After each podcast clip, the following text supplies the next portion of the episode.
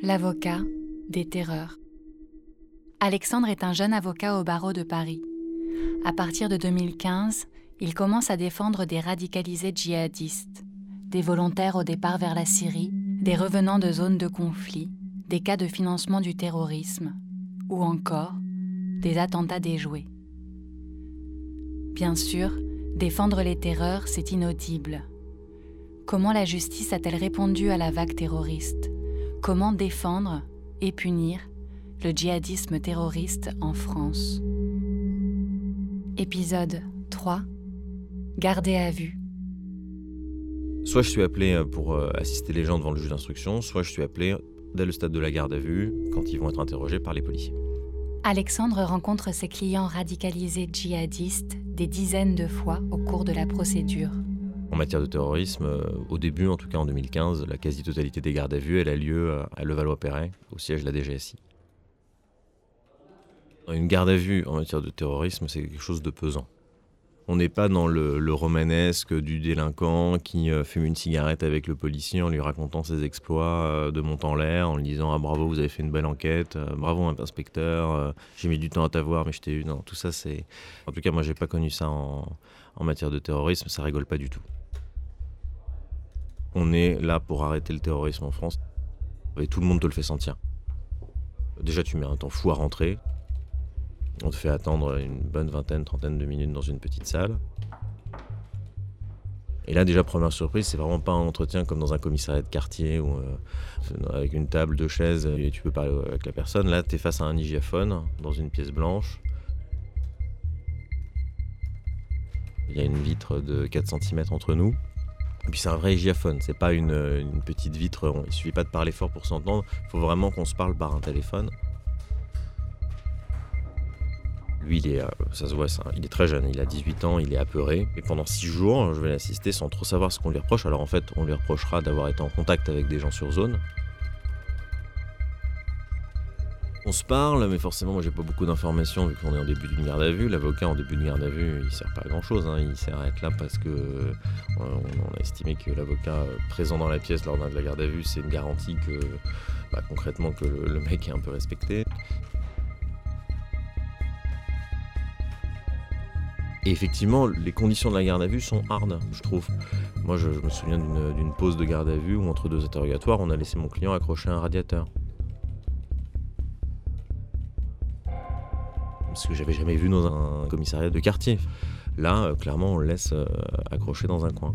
Très clairement, le, ton est aussi différent. On est, sur un certain ton grave. Euh, c'est toujours deux personnes par garder à vue. Ça rigole pas. Alexandre évoque ensuite le dossier 12-243. Un jeune homme né à Marseille en 1992, sans profession. Moi, j'assiste à l'interrogatoire. Je suis à ses côtés pendant les euh, je sais plus, 8-10 auditions qu'il a devant l'inspecteur. Donc, forcément, lui, il est de plus en plus fatigué.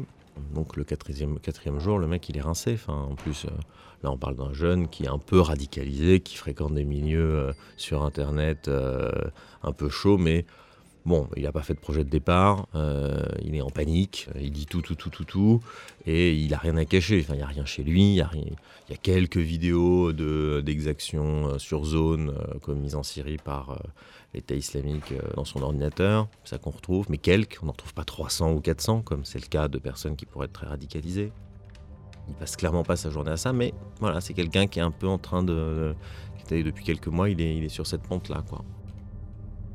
Extrait du rapport psychologique.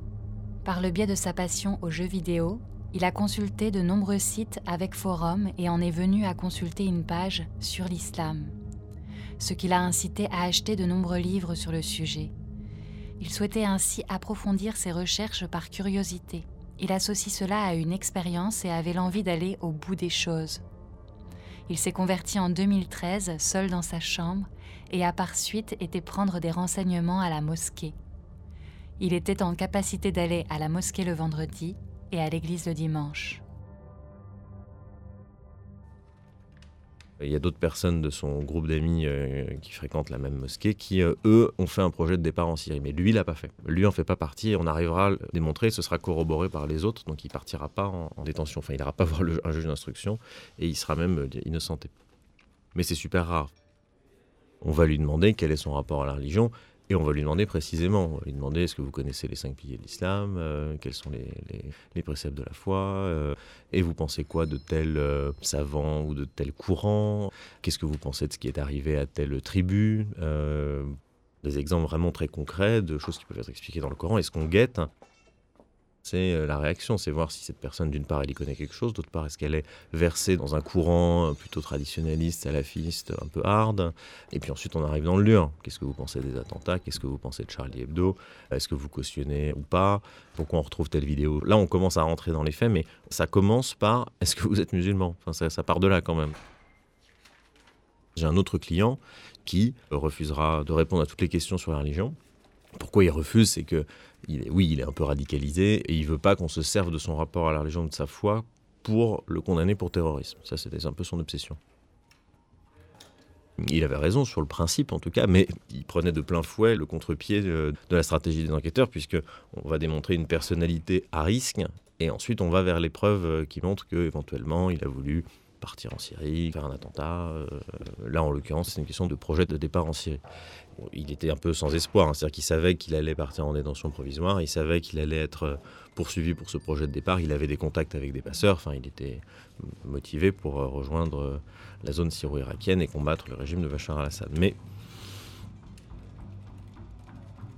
il y a des personnes qui vont comprendre pourquoi on les interpelle, parce qu'ils comprennent bien que c'est un peu interdit, que c'est quand même réprimé le fait de partir en Syrie, rejoindre un groupe terroriste, mais ils comprennent pas que c'est réprimé comme un acte de terrorisme.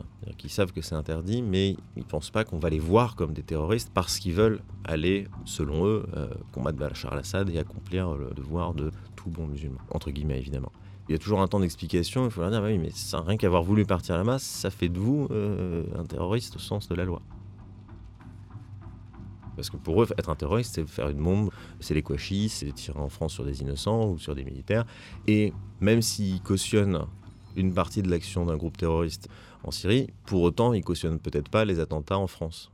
Mais alors cette nuance, déjà, elle est complexe à expliquer à un juge ou à expliquer au commun des mortels, mais pour eux, elle est très claire. Ils vont se dire, ouais, mais c'est pas parce que je suis d'accord avec les actions de ce groupe que euh, moi, j'aurais envie de commettre un attentat en France. C'est vrai, euh, on comprend ce qu'ils veulent dire, mais, euh, mais ça change pas rien au fait que, bah, en l'état, on va les poursuivre pour un acte de terrorisme, qui est le simple fait d'avoir voulu rejoindre le groupe. À suivre sur arteradio.com. Et donc lui, cette personne qui ne veut pas répondre sur sa religion, c'est ça qu'elle veut démontrer. Elle veut dire, moi je suis pas un terroriste, même si j'ai une certaine idéologie, j'ai une certaine croyance religieuse qui m'amène à vouloir partir, ça fait pas de moi un terroriste. Alors qu'en fait, légalement, en tout cas juridiquement, si.